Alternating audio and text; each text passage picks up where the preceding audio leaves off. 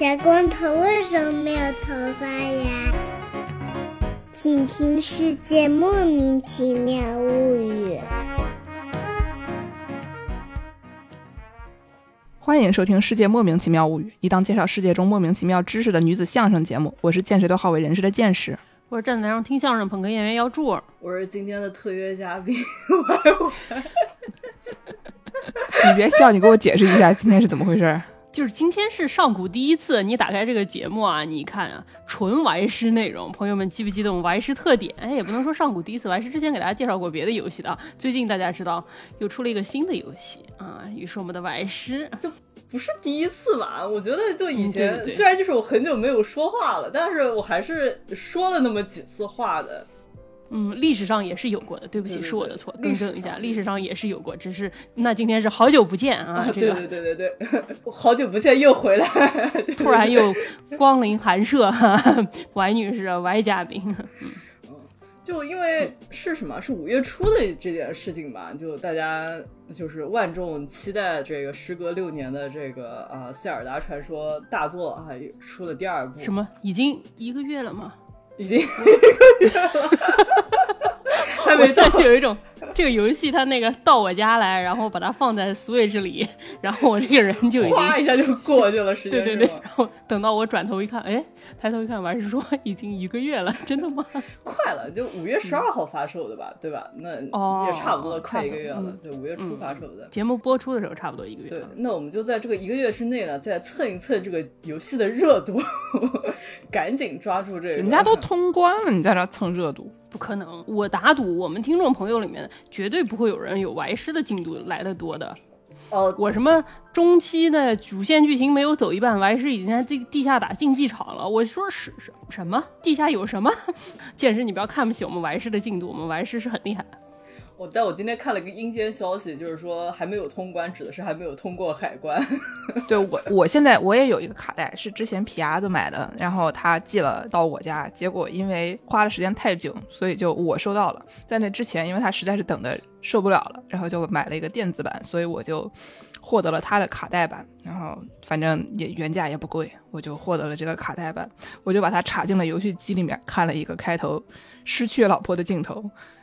这个故事就停留到这里了。之后我又玩了大概半个小时吧，然后就放那儿了。塞尔达也是一个光谱，咱们节目你就能看出来啊。有的有主播他一点都没有玩，有的主播他虽然玩了，但他玩的很慢。有的主播已经成为了高级玩家，俗称高玩。哎，是不是要逼掉啊？对不起，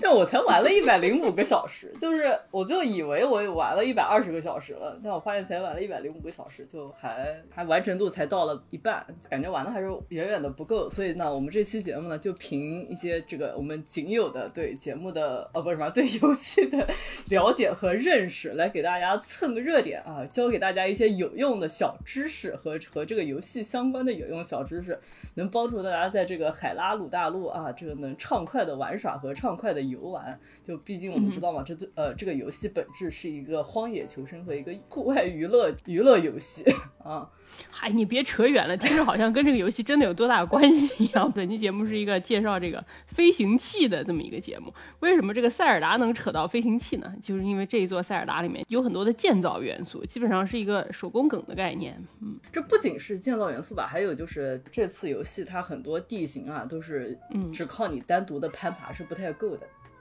哦，就这次游戏呢，就很多地形就是千奇百怪啊，特别是在地下探索的时候，你都是需要摸黑，然后摸黑呢，这个在地上就经常还会有一些非常阴间的东西出现，那怎么办呢？就是你要稍微借助一些其他手段啊，然后站得高一些，嗯，你才能这个摆脱这些比较阴间的一些小内容。所以呢，我们这期节目呢，就给大家介绍一些飞行器有关的小知识。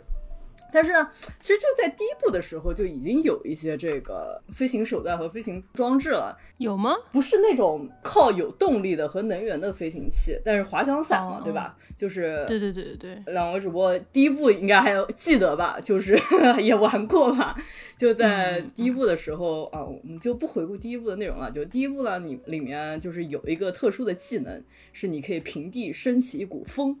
啊，然后呢，你升起这个风了以后呢，你就可以按跳跃键，然后就可以撑开了滑翔伞，你一下就跃到了这个四百米的高空中。哎，这期节目我还是不吃变见识吃了。见识在那儿拿了一个面包，在那儿边吃边对着镜头点头。我们是一个音频节目，好不好？是不是总要这个节目要有一个女的扮演这个角色，就是边吃边点头啊？怎么回事啊？没有边吃边点头，我们这个节目是覆灭是怎么回事啊？啊？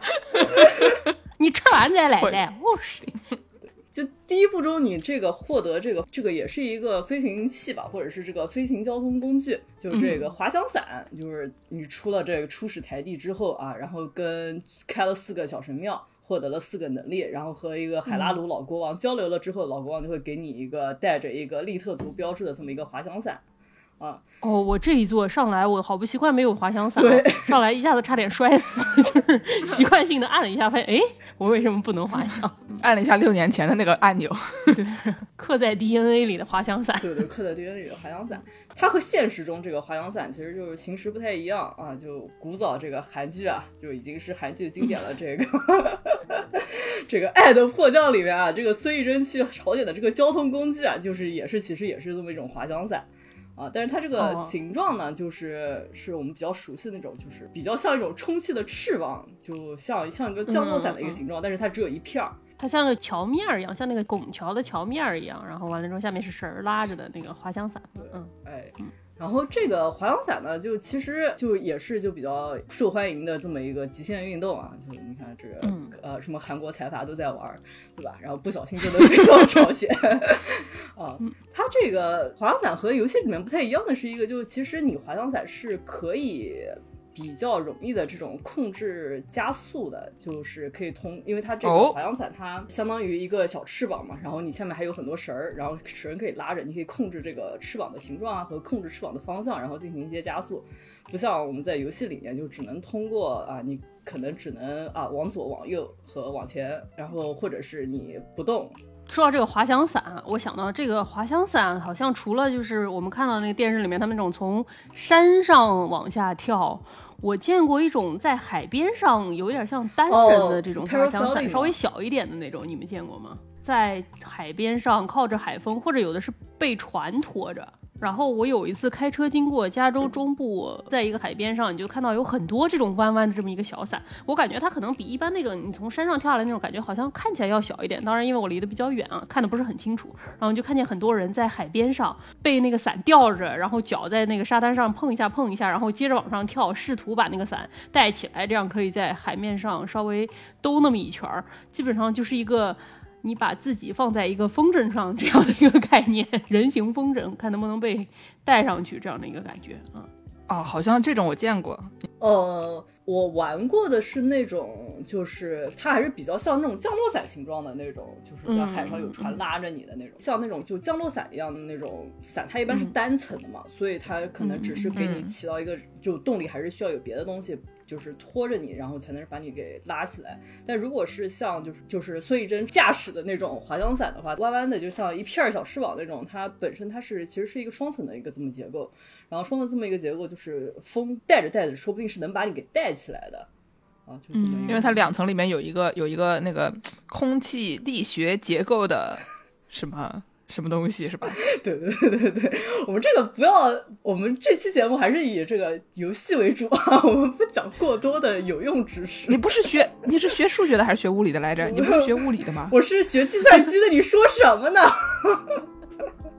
我还是学过物理的吧？学过的吧？没有学过，不要瞎说，你不是学物理的吗不？要瞎说学过的，吧？马上就被人上纲上线了，不不能这么说，不能暴露。嗯嗯，这个就曾经的这个第一部游戏中的一些比较原始的一些滑行方式啊，就不太借助动力。但在这个第二部游戏中，就我们我们都需要探索一些更不一样的地形，而且要上天还要下地，所以呢，就也出了一些就是科技手段啊。这个游戏里面叫做这个佐纳乌科技。然后这个佐纳乌科技里面呢，就是我们给大家介绍几种简单的这种飞行器啊，就其中有一种。就是也是比较类似于滑翔伞，就是它里面有个滑翔翼，就是一长长着一个小像小鸟的那么一个小翅膀，就你要把它放到一个轨道上，你要借助轨道帮你助跑一段时间，然后就可以把你给划出去。就像滑翔飞机一样的对对感觉，对对对，对吧？嗯，它因为它本身这个小小翅膀就设计的也是比较是，就是只能是在空中滑行嘛，就是你也不太能上升，它主要是通过你这个操纵站的这个方位啊，然后可以就是比如让它向左转，让它向右转，或者向下，或者向上。就是它这个比较有意思的是呢，你如果在中间站的不稳的话。就它的这个重心，你这个人林克的重心和这个滑翔翼的重心不是重合，你会发现它是会在那个滑翔翼会在风里面一波一波一波的，哦，那它就是结果，比如说我会飞得更近，还是嗯会有什么效果吗？还是它只是加了一个这个颠的特效？就飞得不稳呀，就符合我们现实中的物理学原理啊。就是你这个两个重心不是特别重合的话，它可能就会有别的这种受力，然后就就它飞的就不是特别稳。这个东西就很像现实生活中的那个滑翔机，对吧？对对对对，就有一种飞机，它就是滑翔机，它不是这种扁平的吧？它是那种特别长长的，看起来就像一个飞机的形状，但它那个两个翅膀和尾翼都特别特别长，然后它也是无动力的，然后它一般都是通过一个什么绞盘，就是那种绞索给它发射出去，或者是在山顶上给它推出去，然后你这个驾驶员现在还有驾驶座，据说这玩意儿刚开始的时候连驾驶座都没有，然后驾然后驾驶员就怎么办呢？也是像林克一样站上面吗？就坐在一个露天的这么一个小座位儿上，然后哦就操作，反正就还挺厉害的。缆车是吧？有的时候还会用什么蹦极的那种绳儿什么的，然后给它弹出去，这个样子。嗯，好随便啊！以前的人好随便啊，不是以前的人，现在还有这个东西呢。这个东西是一项运动啊，牛逼！说是在什么德国还是挺多人爱玩儿这个的，因为一战之后禁止德国建造飞行机动和飞机，然后所以说德国人就没有办法，就转向了滑翔机，因为这个玩意儿没有发动机。德国的确是有很多悬崖峭壁了，就是也很挺适合他们的。对，但就我们之前就提到这几种，因为它本身是没有动力装置嘛，你都要通过一些别的手段啊，比方说什么篝火啊、秋丽大哥啊，或者是这种跑道啊，要助跑这么一段才能实现这个飞行嘛。那这个游戏里面呢，给大家也提供了很多啊，就我们熟悉的一些简单的这种飞行器是有需要借助这个动力装置的。就这个游戏前期呢，给你介绍了这么一种啊，就佐纳乌装置里面有一个装置叫这个热气球，这不仅是佐纳乌的科技啊，也是人类的科技。就这个，可能现在大家比较熟悉的是在一些旅游景点嘛，就经常能会看到一些这个热气球的这个旅游项目。确实，比如说土耳其那个卡帕多奇亚，那个卡帕多奇亚，它那个丘陵的那个地形非常的壮观，而且那边有很厉害的那种，以前因为迫害基督教。你想想，迫害基督教都是什么年代的事情了，对吧？然后，所以基督教的这些教徒们就跑到这种山丘地带去建了很多那种你必须得挖洞，就是在这个地底下才能去的那种教堂的小房子什么的，还挺还挺厉害的。嗯，对，我是之前去腾冲玩的时候吧，就是腾冲那边有很多火山嘛，但是它这个火山长得特别迷你，就是不是那种你看一座火山，看看旁边的这种火山岩，或者看看它这种地貌的这种情况，你必须要借助热气球飞到空中看它这个火山群，这也是一种娱乐和这种旅游项目的这种一个方式啊，就把你放到空中看一下这个地貌啊，或者是看一下地上一些东西。然后这个热气球它一般飞行高度在这个三百到九百米左右，热气球也是飞行器啊，就是在这个现实生活中也是一种飞行器，就是需要需要接受这个航空 航天管制的，就每个国家。对每个国家这个要求不一样，但是基本上它这个飞行高度呢，就是规定可能就在三百到九百米左右。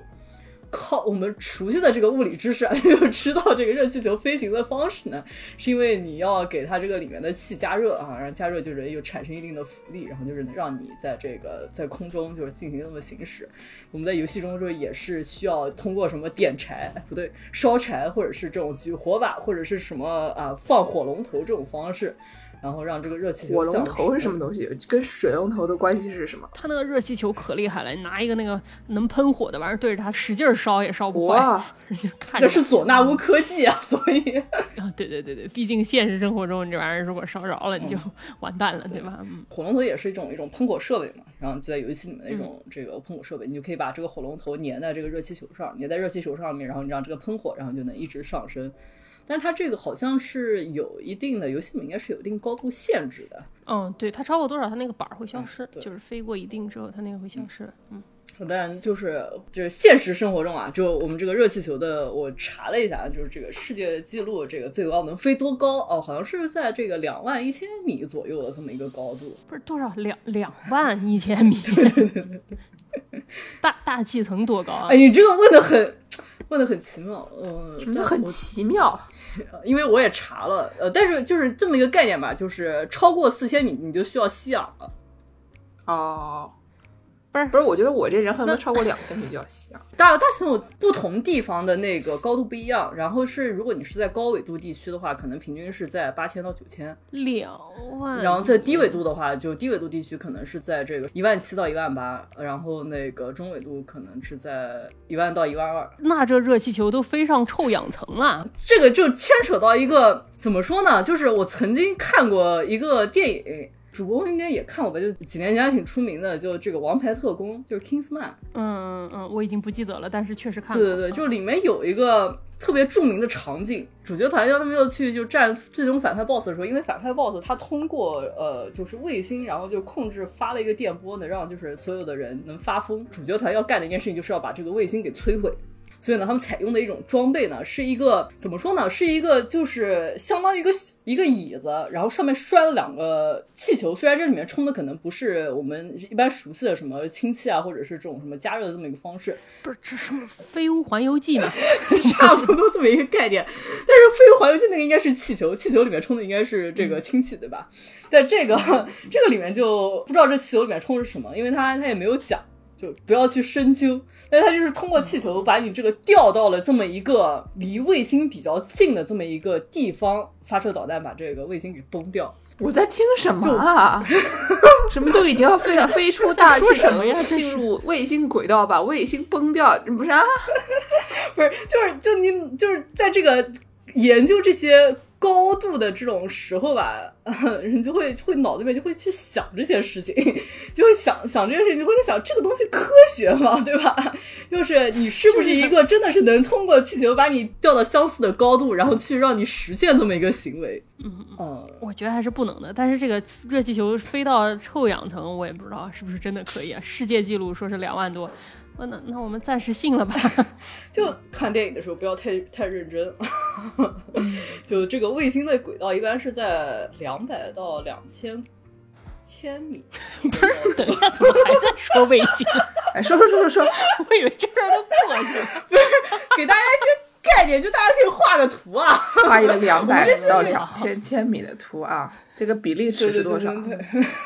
就是虽然可能就是你投放导弹。可能是就是把它给送到一个差不多的高度，它就能自己进去了，但就不要太认真。大家能听出来，我还是真的是学过物理的，不然正正经人谁琢磨这个呀？就有来怎么说说回热气球吧？我们说回一些使用的知识。我们刚才提到的这个热气球本身啊，就是其实是也是一个航天飞行器，就是确实是一种需要注册的一种行驶装置。就你如果真的是要开热气球，你也是需要驾照的，不像林克可以随便搞。这个注册费，就如果你真的有个热气球，嗯，就每个地方好像注册费也不太一样，但是注册费一般情况下还是蛮便宜的。就比如说在加拿大，你可能注册费只要一百一十刀左右的，就是你就可以注册一个热气球。就我有个热气球，我要去开展一些这种旅游旅游项目啊。嗯嗯嗯，确实这个还挺多人愿意的，特别是我总觉得这种乘坐热气球这个项目是跟葡萄酒庄是一个配套项目，就是喝晕了葡萄酒，坐上一个热气球晃一晃，然后就给底下的葡萄。试试肥，就是感觉是一个配套动作。是，就是如果你本身你雇人来开热气球，对吧？那那你可能就不太需要去考这个驾照。但是呢，如果你要考驾照，这个费用还是挺贵的，比一般考汽车驾照还是贵一些的。我看一下啊这边这个考证可能要有一个要要有个一万六千到一万刀的这么一个样子了。哇塞！对，就还挺贵的，感觉比开船可能比你考什么船舶驾驶证还是要贵一些的。毕竟船舶驾驶证，我们通过这个日本的综艺节目知道，并不需要什么特别多的这个技能就能开得上，就能考得到哈。然后这就给给如果就是有需求的朋友们，我们介绍一下这个到底是你要经过哪些训练啊，然后去考这个照。就如果你以后比如说什么考虑一下别的这种职业需求啊、职业选择啊，就这个开热气球其实也是一个不错的职业出路。如果不行的话，你可以试试图拿那个导弹去打那个卫星，也是一个职业出路，对吧？你这是要被抓的，你说什么呢？嗯，就它跟这个考驾照其实也差不多，就跟汽车驾驶差不多，就你需要十个小时，就是你要在地上嗯进行这么一个培训，就是你要去看一些这种、啊什么驾驶安全手册，对对，驾驶安全手册。然后呢，就这个十个小时看完，你要先考一个笔试，然后考完笔试之后，你可能要有一个十六个小时左右的这种飞行训练。嗯嗯，就是这个这个飞行训练都是需要有一些就专业，就是已经有驾照的人监督你怎么飞行的。嗯，然后这个差不多就是这么训练完了以后，你才可以就是单独一个人飞。然后就是如果你就是通过了有了学生驾照，或者是这个有了学习照，嗯学习照之后，对你才能就是单独一个人飞。然后呢，我发现这个我阅读了一下这个驾驶驾驶热气球手册啊，就我觉得里面还挺有意思的，就有一些可能虽然这辈子都不太会用到的小技巧，但万一呢，就说不定你就哪天就开上热气球了，对吧？或者是乘坐热气球的过程中，你发现这个驾驶员这个昏过去了啊，然后就是你需要你需要接手。就我发现这个就是热气球嘛，就是突出的是一个热气，所以它其实这个驾驶原理呢跟炒菜很类似，你要控制这么一个火候。说这个热气球和炒菜很像，是很有道理的。毕竟大家都知道，王刚的那个火都是用来就是给 power NASA 的，对吧？就是 NASA 的，要么要要把什么卫星送上天，要开一个特别大的火，对吧？那就是王刚的火。见识，我告诉你啊，那就是火龙头。这你懂了吗？所以水龙头就是消防员用的那个，他们叫水龙头，是吗？我们平时自己在家里面你用别说，真的，嗯，这个热气球就就是跟炒菜一样，就是你需要控制它这个热量和就是控制这个火的大小啊，还不是火候吗？对对，就是火候这种燃烧的这个这个频率和这个燃烧的这个就是差不多是个控温嘛。哦，它不是一直烧的是吗？它是那个噗噗噗不是不是一喷一喷的那种是吗？对吧？对对对对对对对对对对对。这现实中，你热气球和你和游戏中拳还是比较相似的，就是你其实真的能控制的，你只有一个上升和下降，就是通过控制它这个燃烧的这个频率。对，对，就是只能控制上升和下降。但是呢，就是你在这个上升和下降进入，或者是上升进入一定高度了之后呢，你可以就是通过这个火候的大小，让它保持这么一个叫水平飞行。嗯啊，就是是让它飘，就毕竟你要给那些就刚喝完葡萄酒的人，让他们有一个这么观赏的过程嘛，不能只是上上下下的，对吧？那你叫电梯。但是这个热气球呢，就是你要就是还是要给人家就是让它在水平飞行，就是你让他看一下，就比如说什么地貌啊，或者是看一下下面的酒庄啊，或者是看一下这个旁边的这种河流啊，这么一个呃进行这种项目。所以就是你要控制这么一个水平对，就是因为你这个热气球它一直是往下沉的嘛，你人在上面，它总归是有一些重力在那儿的嘛，所以说它那个就算有一些浮力，它还是总体是往下降的，所以你就只要给它那个热气球给到正好的力，可以把这个。往下降的这个力给抵消掉，然后它就可以相对静止停在空中。哎，我不是学物理的，我怎么突然物理了起来？我的妈呀！你你还可以往外扔人，就对吧？你可以把他们的东西和人扔出去，这样的话，你的这个热气球就能往上飘。嗯嗯嗯，呃，就说这个，它就在这个控温就是里面呢，就是有一个说法，就是叫这个叫 standard burn，主要就是说这个标准燃烧，就是你把这个阀门控制了，就是打开关上，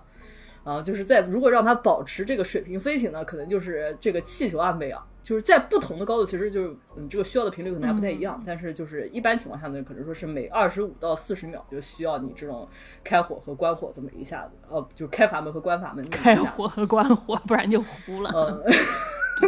嗯，是啊。呃，然后呢，就是比如说，就是你如果让它想让它上升，你可能就是要在这个标准的这个频率里面，就是把这个控制的可能要增加这么几次这种、这个连续的这种燃烧。如果下降呢，你可能就是要减少这么几次这个连续的燃烧。啊，就是这样的，让它上升下降和以及保持一种水平的飞行。然后我发现就是哦，就给两个主位贴了一个图啊，就是你看就是刚才也是中说到，就是你这个其实就它在水平飞行的时候也不是完全的一个直线嘛，它是上上下下上上下下，就是像那种三角函数的那个曲线一样，这么是一个波浪线的这么一个范围，就是你可以想象，就是在这个开火和关火的过程中嘛，就是热气球可能上上下的就是有这么一个波动啊，那就是控制的比较好的话呢，就是就熟练的驾驶员啊，就是能让它就是比较稳定的这么一个在就比较均匀的上下的这么一个过程。然后我发现，就除了这种，就是刚才讲的都是一些普通飞行小技巧啊，就是还有一种就是比较进阶的一个飞行技巧呢，就是叫 contour flying，就是它其实是相当于指的是一个顺着地表吗？对对对，离着地面比较近的这么一个飞行高度。这个定义可能就是，比如说离地可能是七十五英尺以下，就是二十二点八米这种以下的这种一个恒定高度的飞行技术，就是大家可以想象嘛，就现在这种楼啊建得很高，这 玩的就是心跳是吗？对。嗯，对，就是，而且就是你这个可能也是一个考验反应速度，就是你要一个躲障碍物的一个感觉，就是像 Chrome 浏览器里面那个小恐龙跳树林，就是要 对对小恐龙，就是你要躲障碍物的这么一个飞行技巧，就是你要。观察是不是前面马上突然有一栋高楼，然后就感觉就就赶紧急速上升，或者这个或者是前面可能就是你可能还要离地近点啊，要观赏一些什么东西，就可能又要急速下降，意识高度紧张这么一个突发情况。但是也就是这个手册里面也说嘛，就是比较一个进阶的一个飞行小技巧，就是也是需要训练的，就感觉是。可能跟漂移也是比较类似的这么一种 驾驶技巧吧。就怎么说呢？这些驾驶员们，他们可能觉得自己的这个驾驶技巧是非常好的。但是大家众所周知，热气球的飞行这件事情，并不是所有事情都是你可以控制的，对吧？那天的风大或者是风小，这个地面上它是什么情况，不是一个你能完全掌控的这么一件事情，还是一个就是你得顺着大自然走的这么一个概念啊。在这里，我给大家推送一则本地新闻啊，就是大家知道白人。可能现在咱们中国人也挺在乎的，就是特别在乎这个所谓求婚这件事情。然后呢，这个在热气球上求婚也是一个非常受欢迎的这么一种方式啊，大家都觉得这个事情非常的浪漫。然而啊，就在二零二零一七年的时候，有一个新闻报纸社写了一个报道，叫做《向上向上出错了订婚夫妻的热气球之旅之大错特错》，说这个啊。有一个有一个小哥带着他的女朋友在阿尔伯塔省的埃德蒙顿乘坐热气球进行梦幻之旅啊！这个男生带着妈妈的红宝石戒指，在特别的旅程中旅程中准备向他的女朋友求婚，但是呢，就在这个女朋友正要啊，应该是已经答应，就已经在庆祝的时候，事情发生了最坏的转折。据报道，当时气球突然撞到了离地面约二十五英尺的一棵树。离地面二十五英尺啊，大家可以推断，这在七十五英尺之内，就是完事说的这个玩的就是心跳的这种贴 地这个 滑行的时候，这个 滑行的时候，这驾驶员当时可能还得意的很，觉得你看怎么样，挺厉害吧？是不是？我这个技术多好！结果这个撞上的时候，说这个包括这对夫妇在内，这个热气球里面整个总共乘了有十个人。这个这个新娘子说啊，突然有一股向下的气流，迫使气球突然下降。事情发生的太快了，一根和我手臂一样粗的巨大树枝从两个地方穿过了篮子。怎么说呢？就是这个事情，就是还是相对来说比较危险的。我觉得大家玩一些那种比较平稳的向上向下也就行了。这个贴地旅行听起来好像还是比较危险一点的，在热气球上。这个求婚这件事情，我也一直觉得还挺那个的，对吧？这个热气球也不是，姐刚才完事说，你得一口一口让它慢慢往上加气，慢慢往下下气，它那个上下都是慢慢的，对吧？这新娘子她答应了还好，她万一不答应呢？你俩还得在上面 不知道待多久，对啊，然后万一被吹走了，这个这个急速上下，嗯。还是找一个让大家都比较好疏散的这么一个地方干这种事情比较好一点。嗯嗯，你建设吧给大家介绍一下这个上古上古热气球和这种球形的这种飞行装置啊？就是我去搜索了一些以前的飞行装置，因为就对吧？这个大家都知道，这个飞机这东西并不是古代人发明的。以前那个什么小时候看凡尔纳小说讲什么八十天环游世界的时候，大家用的主要都还是这些以热气球为主的这些东西。然后我就我就开始琢磨，就是热气球的形式啊，然后就是以前的人。用的这些东西，它除了叫热气球，还能叫什么？因为它慢慢的发展成了现在的我们见到的那种，就是民用飞行器之间还有很长的距离嘛。然后我就琢磨，发现这个上古时期大家都管这个东西叫 airship，就是它是一个船，但是呢，它在顶上就是再加一个球，就是船球，然后就他们就给它起名叫这个空气船。对。这个空气船呢，还是还是颇有一些造诣的。它不光是只是在凡尔纳的小说里面，哎，那不就是飞艇吗？对吧？对对对，天空中的空气船，哎，天空的难破船啊，那好像是名侦探柯南，哪里不对？嗯，就是说那个以前在一七八四年的时候，大家想一想，这个还是将近三百年前，二百多年前了。呃，有一个这个气球飞行员，就是把这个手动螺旋桨安装到了气球上。我就想象一下手动螺旋桨，然后他就在那上面一直滑，是吗？对啊，对啊，觉得还可能你就一直靠手摇吧。嗯然后这是第一个被记录下来的那种，就是空中搭载推进装置。就是以前这个热气球，你只能就是随着风，对吧？就风去哪里，你去哪里。对，然后有了这个手动螺旋桨了以后，你就可以控制它想去哪里就去，你往前走。然后呢，这个这朋友他这个在一七八五年的时候，他又就给这个东西加了可拍动的翅膀。哦，对对对对对，我见过。然后呢，它就是有一个翅膀作为推行器，然后还有一个鸟鸟尾巴作为舵，就是可以控制方向，就很厉害，对吧？就是就像基本上你就大家就想象一下一个那种鲸鱼，然后它有可以划的那个桨，然后屁股后面还有一个尾巴可以调整方向，嗯顶上再加一个很大的一个那种气球，就是一个头上戴了气球的一个一个鱼，嗯这样的一个形状。然后呢，他就骑着这玩意儿，他就飞越了英吉利海峡。因为以前人他也不知道还能干啥了，对吧？对对，就是飞过去了。嗯因为以前人他们也不知道能干啥的吧？法国人他唯一想去的地方就是英国吧？可能 就感觉以前人大家没事儿都在跨越英吉利海峡，各种各样的各种各样的方式跨越英吉利海峡。然后呢，就是这东西在一七八四年的时候，就是这个或者是十八世纪的时候，他们就是除了做这个科幻小说里面这些功能以外，其实没有什么其他的用处了。但是到这个十九世纪的时候呢，大家就开始就是琢磨。这个东西还能给大家正儿八经的带来一些帮助，比如说这个十九世纪时候的有这个普法战争啊，普鲁士打法国，对吧？他们跨越英吉利海峡开始打仗，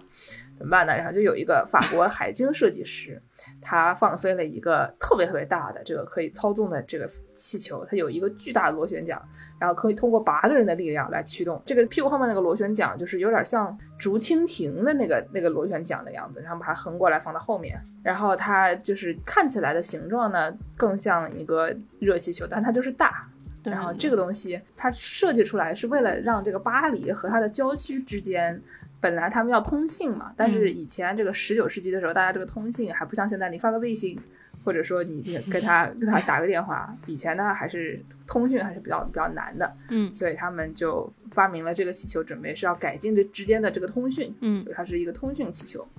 但是不幸的是，当时巴黎处在德军包围之中，所以这个气球在战争结束以后才完成了，也没没有什么卵用，就是没有真的能帮助到大家。还有一个中国最早的飞艇是这个一八九九年，哦，听起来就很厉害，对吧？是有一个华侨师傅叫做谢转泰，然后他在香港设计了一个中国号电动飞艇。现在就大家还能找到它的这个详细设计图纸资料，就是它这个船应该是没有了，但是 它的这个设计图什么的都留着，反正是大家能找到的最早的中国最早的这个 airship，就也也挺厉害。嗯嗯然后这个飞艇还有一个这个黄金时代，就是大家现在讲到飞艇，除了齐柏林飞艇以外，就是那个 Zeppelin，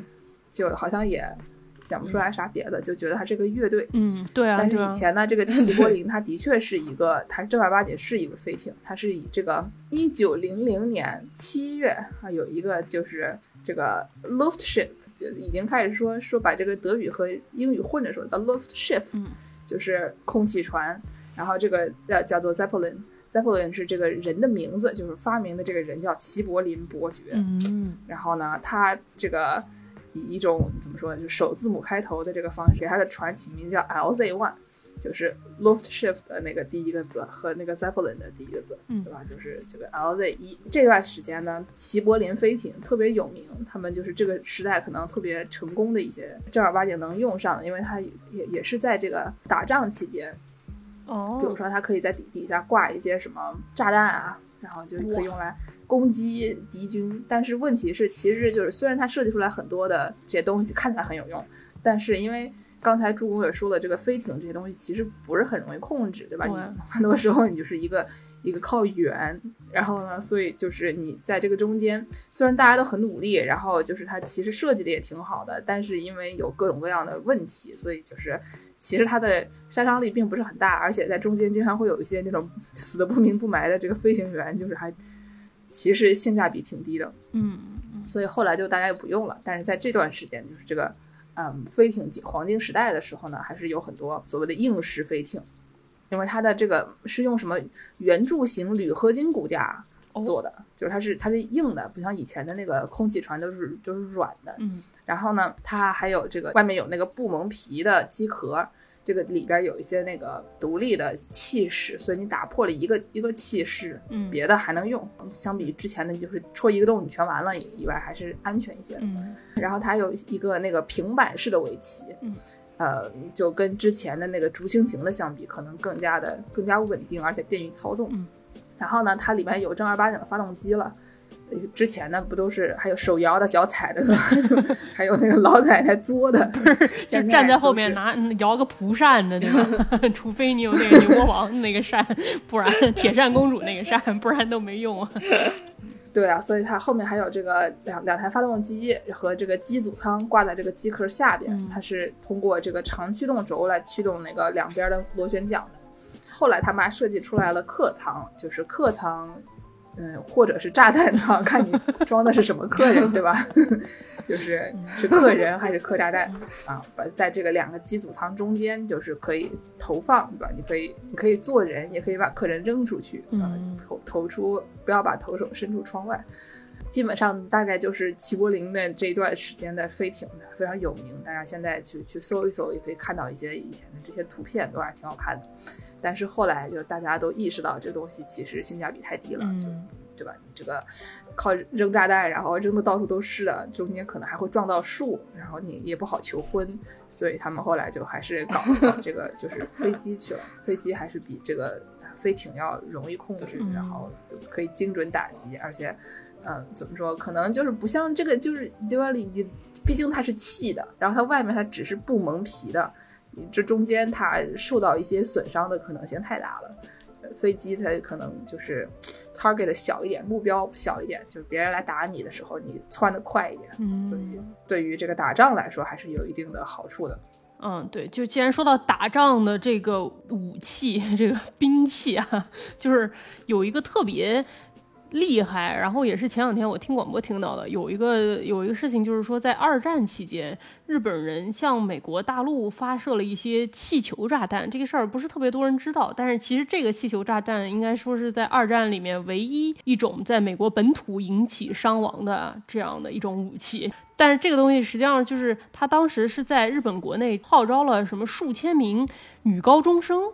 然后在什么东京日基音乐厅和两国国际相扑馆内。这种大型室内竞技场的时候进行了什么充气测试，然后完了之后叫他招的是那种高中女生，拿的是举弱 k o n y a k u 是举弱吧，对吧？嗯拿的是哦对对对蒟蒻，然后和用和纸粘在这个骨骼上，做出来一个圆形的这么一个像气球的这么样一个东西，然后它往这个里面充的是氢气，它下面带了一个炸弹，它一般这一个氢气气球是一个直径十米的一个充气的纸气球，然这气球后下面。有一个三十三磅或者十五公斤的一个炸弹嘛，就在下面带着。日本从本州沿海的地点，一九四四年十一月到四五年四月期间，总共发射了九千三百个气球。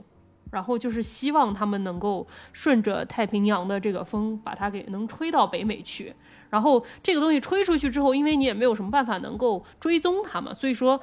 日本人就把这些东西放出去之后，他们就觉得啊，这个东西应该是没有用的，因为什么都没有听到。然后美国人也觉得，美国人好像是第一个炸弹是在什么夏威夷发现的。当然了，那肯定第一个炸弹是在夏威夷发现的，这个一定 比较近嘛。反正我 我当时听到就是说，他们有一天在哪个州突然就发现了这么一枚炸弹，然后是一家人。爸爸妈妈带着小朋友在外面野餐，然后小朋友们突然就看到一个很奇怪的东西在森林里面，然后就围过去一起看，然后这一家人就不幸的触发了这个气球，然后炸弹就爆炸了。爆炸了之后，美国人就想说，我们不能让日本人知道这个事情是有用的嘛，所以说他们就当时把什么新闻什么都掐了，然后并且不让任何人谈论这件事情。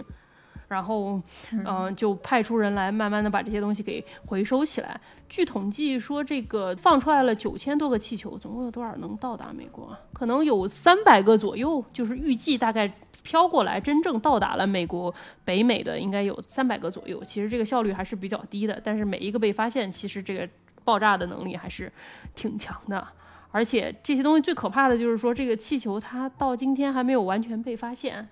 最近的一个是二零一四年的时候，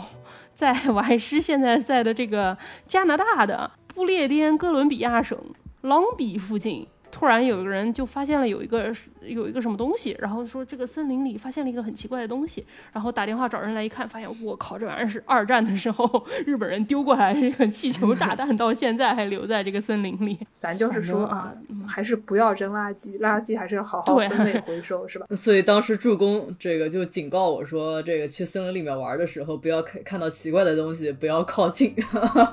确实。都是女高中生用床单和和纸糊出来的。那我们给大家介绍一些这个近现代和大家一些熟悉的、实用的一些小飞行。介绍完古代，竹蜻蜓是吧？往头上一插，人就能飞起来，对吧？都是真实的。不，这也是一种叫什么个人飞行装置的一种啊？我觉得这也也是一种美好的愿景。就怎么说呢？就我们之前说这热气球和哪怕是这个剑师讲的这个飞艇啊，它对于你这个控制方向性和你这个行驶速度来说，都还是比较慢的嘛。就是受这个气流啊或者什么的这种影响也比较大，和这个受环境的影响也比较大。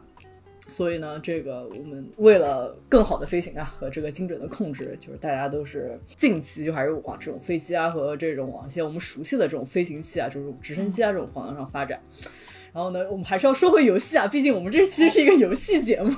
我们这期是个游戏节目吗？我怎么知道？嗯，是是个游戏节目。好，就是在这个游戏里面，就是你不能只靠这个热气球。如果你只靠热气球，你只能垂直上升和下降。然后你其他的就可能你就要从热气球下面，然后就要就跳下来用滑翔伞，对吧？这个滑翔伞呢，我们都众所周知，都是受你精力条限制的啊，就是你不一定能滑特别远。这用佐拉夫科技呢，你就可以造出很多这个比较像现代大家熟悉的这种飞行器啊，有一些主观能动性的飞行器。对对对对对，而且还有操纵，可以加上操纵杆，这样你就可以全方位的这种控制方向。嗯。啊，就我比较喜爱的这种飞行器呢，是靠里面的这个两个风扇和一个操纵杆组成的一个飞天小摩托。嗯，啊，对，这个我靠这个飞天小摩托开开完了地下所有的这个破魔之根啊，不是地下开飞天小摩托啊。对它那个地下特别黑，我跟你说，你走两步就黑了。就是我们大概玩这游戏玩了三个礼拜左右吧，我还是说，哎呀，我这地下开了挺多的。我说我地下就去了两下，因为我怕黑。我跟你说，可吓人了，简直可能不太适合你玩。我跟你说，嗯，它不光是黑，就是因为它黑，所以你看不到它地形。然后地下它也是就是上上下下的那种，而且基本上这次游戏的所有的爬山运动都给你挪到了地下。对，而 且就是挺吓人的，就是你啥都看不见，除非你能。带特别特别多资源，然后能够一直在点灯什么的，点一会儿就没有了。就所以呢，就是你用这个飞天小摩托，然后你装上一个灯，然后你就可以在高处就能看到所有能帮你开地下这个地图的地方啊。这个飞天小摩托它怎么说呢？就是靠的是这种风扇啊，就是。大概是一个四十五度角的一个风扇，因为如果你是和地面平行的话，你可能只能上，也是一个热气球的概念，就是上上下下。那就是你靠一个四十五度的话，能把你往后推啊，就是这么一个行驶的这么一个装备。但除此之外呢，我就是我发现，就是毕竟这个塞尔达它用的物理引擎特别真嘛。所以 就是现实中的话，一些啊，就是用一些什么悬浮装置啊，和一些这种齿轮啊，和这个之前提过的这个叶片儿，就是也能组成一些就比较大家熟悉的什么，比如说直升机啊，或者是啊这种一些熟悉的这种一种飞行装置。就如果你用了很多的这个齿轮，或者是用了很多的这个叶片，就是你也能就是做出一个比较像样的一个稍微飞行的稳定点的这么一种飞行器。那就这个好处呢，我们之前提到，就是如果说你用滑翔翼，就是你可能是。是需要这么一个。要不然就是你需要有个上升气流去加热，要不然就是说滑翔翼可能就是需要一个跑道去把你助推一下。但是像这种可以垂直起飞和降落的这么一个飞行，就是你有比较大的这个能动性吧？能动 就就就是你可以，比如说就你起飞的地方特别小，然后你就可以就随时可以起飞，然后就是也可以就是随时的下降，然后或者是嗯还能比较好的控制方向。然后这种东西呢，就是我们比较熟悉的这个直升飞机啊，就是也是这么一类嘛，就是叫 VTOL。哦，就是这个缩写啊，这个缩写指的是什么？就是什么 vertical takeoff and landing aircraft，就是这个垂直起飞和降落的这么一种飞机。这也太刺激了吧！这玩意儿，我搜这个图片，这图片就是一个像个战斗机一样的东西。对对对对对就是因为它对那个，比如说不需要跑道嘛，然后还是有可能你这个停车装备就是呃不是什么什么停车停飞机的这种设备，就是配套设施就需要的空间和资源都比较小，所以就是发展而言，就是是一个比较适合，比如说什么救援啊或者是什么之类，就比较适合的这么一种飞行装置。就说我们熟悉的这个垂直起飞降落的这么一个飞行器，就是直升机。之前有挺多人喜欢去乘坐直升机，也是进行一些旅游娱乐项目，就什么什么看冰川、啊，好像就比如什么大峡谷啊、哎这种东西。哎，对对对对对，剑师做过的吧？因为它大峡谷的，我对剑师做过的吧？嗯，对我做过一次，就嗯，好吧，感觉也没有什么，就怎么说呢，跟大飞机相比，没有什么特别大的区别，就是比较吵，要戴一个耳机，然后可以更加自如的贴近地面，嗯进行一些观赏是。除此以外就没啥区别，也不非得去。可能你去夏威夷看看什么岩浆什么，你一般那个腿儿去不到的地方，他给你看，带你看看，对可能还行。对，嗯，就 B C 就是这个温哥华附近这个好像有个看冰川那个什么项目，也是直升机把你给拖上去，然后你可以在冰川上面划划小船儿，哦也是有这么一个项目，就也是就是通过比较方便的把你带到一个你可能就是人类不太能到达的一个地方吧。嗯嗯嗯，跟塞尔达里是一个概念啊，这个腿儿是去不到的这个。就这个，就我们现在熟悉的直升机，其实是在这个一九二零到一九四零年开始才有这个比较成功的直升机模型了。但其实这个概念的提出啊，就是最早要提到这个十十四世纪八十年代末啊，我们著名的达芬奇老师傅哦，啊，我们就是他就是在他的这个手稿里面，就是其实有这么一副怎么说呢？他当时取名叫。空气大螺丝空气 大螺丝，Aerial Screwdriver，对螺丝啊，Screw，好像是马拉的那种对不？还是反正所以上天的东西都是爆炒的，是吗？都是那一套小海鲜啊。啊，对对对，就就我就就在文稿里贴图了，就是是一个它就什么就正常我们想的这个直升机的螺旋桨这个地方呢，它其实是一个比较相当于不是钻头，就是也是钻头吧，类似于钻头的这么一种，就像是一个那个旋转的那种旋转楼梯，或者是一个旋转那个坡儿啊的那那种感觉。你想象旋转楼梯不是一节一节，它是一个连续的坡儿这个样子，一个转上去的这么一个，所以它就像你那个螺丝肉，你给它逮出来那个螺丝的肉在里面的那个 那个肠子，完全是一样的。对，所以也是一个爆炒。嗯，对，然后他就是说是这个螺丝，它那个结构吧，就是相当于一个飞行器的这个旋转的这种机翼。嗯然后他说，如果它这个转的，就是旋转的足够快，就会对空气产生，就是达芬奇老师傅当然这么想啊，嗯就会对这个空气产生推力，然后能把这个下面带的这么一个飞行器的结构能升到空中。达芬奇本质上就是发明了竹蜻蜓呗。呃，竹蜻蜓是两个瓣儿嘛，它这个不是连续的这个样子嘛，这个是一一个连续的这个样子，也有那种竹蜻蜓转快了，跟这个其实好像差不多。不是不是转快了，跟这个差不多，但是你这视觉残留也 这怎么说呢？本期节目省去一切流体力学啊，大家大家自行体会，反正就是这么一整，它就能飞起来，对吧？咱们也不说，因为咱们也不会说。对，就相当于就是竹蜻蜓不一定就是能产生足够的力把你给拉起来。嗯，我猜啊，我什么都不懂，是什么？就是气流，你产生一些下面和上面的气流这个流速的差距嘛，就有压力给你推上去。刚刚才说不讲流流，反正就是产生一些气压差嘛，就给你推上来了，哎对吧啊？嗯，是是是是是，通过一些黑箱流体力学产生一些气压差。我们只能懂一些达芬奇当年能能能琢磨出来的。我们知识水平比达芬奇老师还是差了不少啊。人家还懂意大利话呢，对吧？咱们也不等一懂。下啊，声明一下，做个 disclaimer，这个考流体力学的朋友们不要把本期节目作为这个复习提纲啊，不管用的有。病啊！对，就是达芬奇师傅，其实他当时挺热衷于画这种各种飞行器手稿，他还画了就是很多，比如说那种什么鸟样飞行器，就是像小鸟翅膀那样的那种可以张开那种飞行器。但就是就据说啊，就是当时就是他画不仅画了手稿，他可能还是尝试着做了一些小的模型。那可能因为当时也没有 3D 打印嘛，然后也没有一些比较好的这种风洞测试装置 啊，所以说就是他也没有很好的去做一个比较成功的版本，能实现他这么一个概念。嗯，但是后来发现呢，就是毕竟嘛，炒冷饭是一个大家都熟知的一个套路。哦，我发现就是在这个二零二零年的时候吧，就是有一个，就美国这个有个叫 Vertical Flight Society 啊，就是啊垂直飞行协会啊，就举办了这么一个设计比赛。然后它这个设计比赛的主题呢，就是让你去实现达芬奇老师傅当年的这么一个概念。哇塞，就也是哎，就是你你想，来这炒冷饭也是够了，对吧？就是这个概念那么久了，你还拿出来炒冷饭，几百年前的冷饭啊！对对对，就我们节目也没有什么可以去说人家的 没有立场，我们没有这个立场。对，啊，就当时这个主题就是怎么样去实现这个五百年前的这么一个啊，就用现代的科学技术手段，或者是用这个流体力学啊这个知识啊，去帮达芬奇老师傅实现未完成的梦想。不要再说流体力学了，不要再 Q 流体力学。然后就发现，就是当时获奖的这么一个啊学生团队嘛，好像是这个美国马里兰大学的这么一个学生团队、嗯啊，然后他是做出了一些改进，就是不光是他可能就是这个螺丝的这个形状，嗯还有这个螺丝的数量哦，啊，就是当时我们就也我也粘了他们做的可能是这么一个海报吧，就是它是从一个单独的大螺丝变成了四个小螺丝啊，就是从一个大田螺变成了四个小螺丝这么一个、嗯 概念。听着也很塞尔达。他那个图画的也非常的塞尔达，也不知道为什么上面有三个电风扇形状的，然后两个圆木，我看着我那究极手都伸出来了，我跟你说，游戏手柄都哦没有太举出来了。哎，不是，那个是在解释，就是你这个支撑螺丝嗯。啊，就是你可能不能只是就是这个需要的这个装置和这个啊需要的这个材料就比较特殊，嗯，然后呢，它也是测试了。还又又要说回流体力学了，就是用这个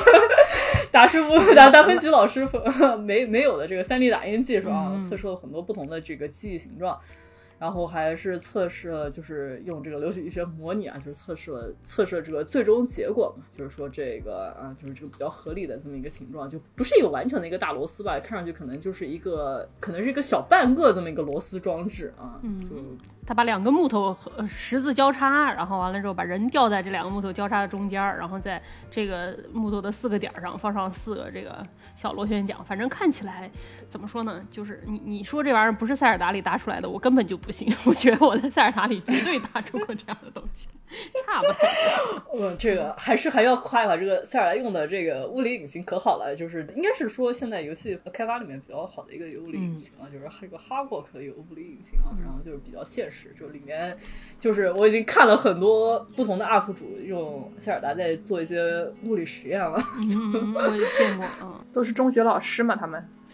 差差不多概念啊。嗯，就其他，我就当时也看了一下，就这个获奖的，就一等奖的这个设计，就看上去可能是比较好的还原了达芬奇老师的这么一个概念吧。然后还有一些其他队伍的设计呢，可能也是。也是一些，要不然就是比较大型的这种空中螺丝，要不然就是一个完全不能说像螺丝的这么一个圆形装置啊，就可能所以没获奖也是有理由的。嗯，好，我看了看其他队伍的设计，的确是有的像个苍蝇，有的像那种什么阿那亚海边的那种白色装置，就是看起来艺术性比较高，这个螺丝性不够，对吧？那个像长得像苍蝇的那个真的是有点太扯，所以说这个这个四个小螺丝的看起来还比较像回事一些。嗯，我就不说它像竹蜻蜓，我觉得还是有点像。行吧，那都说到竹蜻蜓了，这竹蜻蜓也是算一种魔幻飞行设备了吧？嗯，它不是真实的吗？它不是真实的吗？不是真实的吗？前两天还有还有谁给它搓上树了呢？在去那个 Podfest 的时候，王阳给它一搓，哎，搓上树，不是，但是带不是带人的那种嘛？王阳他本人没上去吧？人没上去。那我们都说了这个幻想飞行设备了，我们给大家要不然介绍一下幻想 上古幻想飞行装置啊。毕竟达芬奇老师傅这个也是一种幻想飞行装置啊。对，毕竟倒回去嘛，就倒远一点嘛。就是说一个最早的这种小飞行装置，还是一种从身边汲取一些灵感，就像塞尔达传说创作团队那么一样，嗯，就是从身边汲取一些灵感。就比如说 看这个翅膀，就是觉得鸟能飞，那我们就是想这个上古飞行装置可能是不是也是应该鸟的形状？嗯我们熟悉的这个啊，一位和助攻也是同种工种的这么一位建筑师吧，就是希腊神话里面的这种建筑师和工匠啊，就是达戴洛斯。哦啊，他当时呢也是造出了这么一个飞行装置，就是一个翅膀，就是拿一些什么羽毛啊，然后用用一些什么蜡啊，就粘在一起这个翅膀。当时为什么说要造翅膀呢？是这个克里特岛，嗯，这个米诺斯的这么一个迷宫啊，就是达戴洛斯设计的。哦，就那个拿金纺锤才能走出来的那个是吧？嗯对，就是里面放了一个牛头人的那个，嗯，对对对对对，呃，当时把就是这个国王把这个达洛斯招过去呢，就是这个也是一个黑心黑心甲方，嗯就是说因为要保密 啊，就造出去了以后呢，就是就是不让他出去啊，那达洛对就这样，这个我不行啊，我这个我不能一辈子困在这儿，那所以呢，我就要逃出去。就是也是可能就是达洛斯也玩过塞尔达吧，就是就是逃出迷宫最好的方式是飞到空中，所以呢，他就当时就是想说我们要造一个飞行器，或者说这个飞行翼啊，就是用蜡结合这个鸟羽，嗯啊然后就是把它装在一起，然后就是套在身上，然后就飞出去了。但是呢，我觉得他他当时不光还有自己，还有他儿子，他儿子儿子呢也是我们大家熟悉的这么一个名人物，叫伊卡洛斯，我们熟悉吗？就是飞得离太阳太近，然后就是掉下来的那个，就是伊卡洛斯。确实，嗯当时这个达埃洛斯也告诫他说：“你看这个飞行器啊，就是虽然就是能飞，但是它实际上是靠蜡连接的啊，就是有一定这个条件限制，就是你要飞得离太阳太近呢，这个太阳就能把你这个蜡给融化掉。离太阳太近可还行，他也上天打卫星去了是怎么回事？倒回去了这是。是，哎，对，就是这么一个就是最早的一个飞行器嘛。嗯，所所以今天这个我还是教给大家的知识，主要是你飞的时候不要离地面太近，也不要离 太阳太近，结束了，对吧？就是一个一个流体力学的根本。嗯，你只要飞在地面和太阳之间，应用一些流体力学，你就可以对飞得起来，对吧？基本上是，然后就是讲到这个幻想飞行器，我就去问我们这个研究这个上古各种高科技玩意儿的这个肖肖一之肖师傅，说你有什么推荐的上古飞行器没有？嗯结果他推给我推荐了一些特别中二的那种纯爱文学，搞得我非常看不下去啊，所以我就什么玩意儿仔细看。对他给我推荐了一个那个特别中二的小说，叫做《The Angel of the Revolution》，然后它还有一个副标题叫《The Tale of the Coming Terror》。你给翻译一下。就是革命天使，一个关于这个未来的这个恐怖事件的，这个一个故事，嗯。反正是一个关于这个空战的幻想文学作品，听着哦就你就都叫这个革命天使了，听着就已经有点中二了，对吧？然后呢，后面他说这个是一个出版于一八九三年的一个小说，里面就是讲说怎么一一群社会主义者、无政府主义者和虚无主义者，凭借他们对飞行器的卓越知识，打败了资本主义的一个故事。怎么说呢？就是你我你信吗？我不信，反正我觉得我们虚无主义者不干这事儿，有什么意义吗？对不对？是，就是反正大概就是说，讲的是通过这个科学家的知识建立社会主义乌托邦的这种 这么一个故事，然后中间主要就是在谈恋爱，讲述一个这个科学家怎么爱上了一个天使，然后怎么就谈恋爱。哎呀，反正中间呢就是有一个讲设定中的这个所谓的 airship 的内容。但是我我觉得它的这个细节，其实你说它有跟我们平时见到的，就他想象的东西也没有哪里特别出乎人意料。他就说这个这个 airship 就像是一个停泊在码头上的船，长得跟这个海船一模一样，这个是狭长的，涂着灰色油漆。然后呢，就是它的桅杆都是那种水平的扇形轮，然后它的每一个侧面都有一个和甲板平齐的平面，宽度是甲板的两倍，跟这个船本身差不多长，就是描写了它这个这个东西的设计。基本上就是怎么说呢？你要是仔细琢磨一下，它中间有一整章就叫做 Ariel，然后就是写他们几个人去看那个船，这个船具体长什么样儿，什么什么这样这样的。嗯，然后呢，但是这里面这些内容就感觉你去看那个达芬奇老师傅的手稿，可能差不多，就是他，而且他还不带图。它首先没有物理引擎让它试这个东西到底能不能飞。虽然塞尔达里也不一定能飞，但是这个是肯定不能飞。然后呢，他也没有像那个。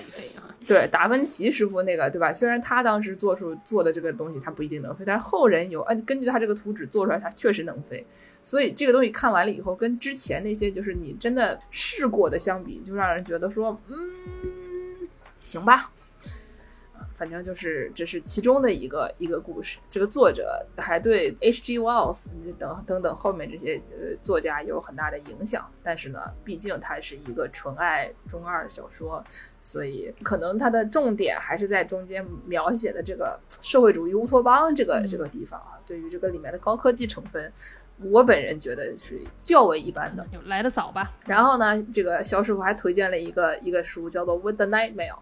就是叫什么来着？《Night Mail》应该就是晚上寄的信。这是一个设定在二零零零年的，就是它开始设定在两千年，但是它这个小说写于大概在将近这一百年前，是在这个刚才我们最开始提到的那个，不是大家做了一个热气球飞越英吉利海峡吗？嗯，那个事情是在这个小说写完以后四年才发生的。嗯所以就是就是在他那个成功的动力学飞行之前描写的一个小说，然后他就琢磨，最开始就是说有一个在两千年的时候，他设定说已经有很多跨大西洋的飞机了，那倒不假。然后那个飞机呢比空气还轻啊，都是 airship，都是这个飞艇。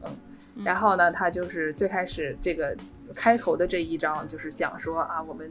描写这个旅途中的非常那种 technical 的、非常技术性的这些东西，比如说这个无线电通信怎么设计啊，对吧？这个国际之间的这个信件信息是如何传递的呀？然后说这个这个夜航船它是怎么样飞行以及怎么样到达的，嗯然后还有一些关于这个飞机的专业知识等等这些东西，就是以前大家琢磨的，觉得说两千年的时候应该是什么样的，结果现在大家都是，就首先他们也不做 airship，然后大家都已经开始除了发短信，大家都已经有了网络了，对吧？以前人也没有想到还有这样的东西，所以说，啊、现在看起来呢，就觉得说，嗯，以前的人好单纯啊，但是还是差不太多吧，想象的这个两千年左右，我觉得还行吧，对吧？你确实是有一些飞机、飞艇是能飞的，然后 也有一些无线电通信嘛。从那个年代的人来说，还行吧。对，然后他就后面就还有很多的关于这个他当年想象的这些新发明、新创造啊，嗯然后其中有一些，比如说这个飞机工业的一些非常具体的细节，就是它有什么这个飞机它有哪些配件，对吧？嗯然后它就是有哪些操纵员，他们这个世界范围内这个飞行信息有有什么样的具体的航路啊这些东西，就是现在看来就也觉得说以前人好单纯啊，嗯。但是呢，因为 毕竟我们刚才讲了说他写这个书还是在就是成功的长途飞行之前的事儿了，所以他能琢磨出这些细节，其实是在他那个时候都是无中生有的，所以就是我们现在看好像觉得有点理所当然，又有点就上古了，现在看看还是觉得在他那个时候还是还是有点厉害的，反正是一个还是很创新性很强的，那个时候很受欢迎的科幻小说。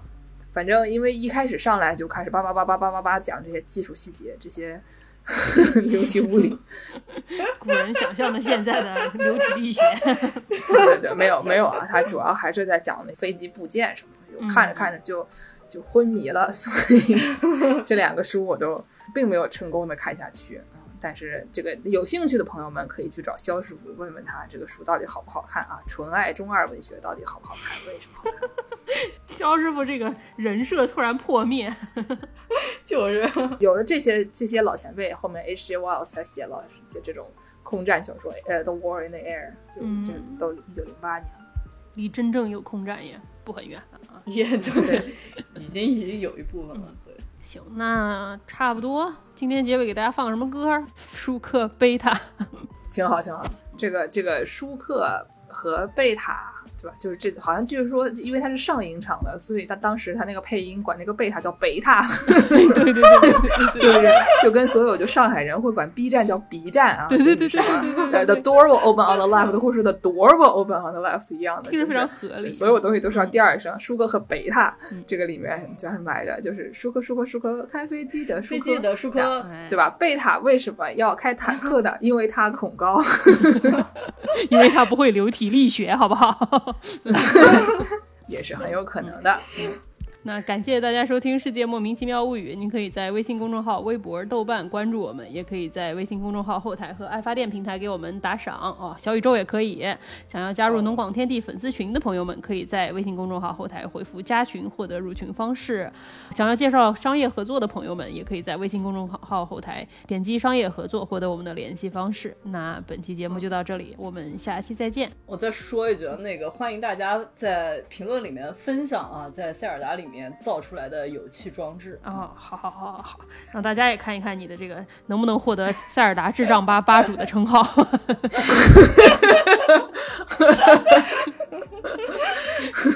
那再见。哎，再见。我是飞行员舒克。贝塔，贝塔，贝塔，我是弹手贝塔。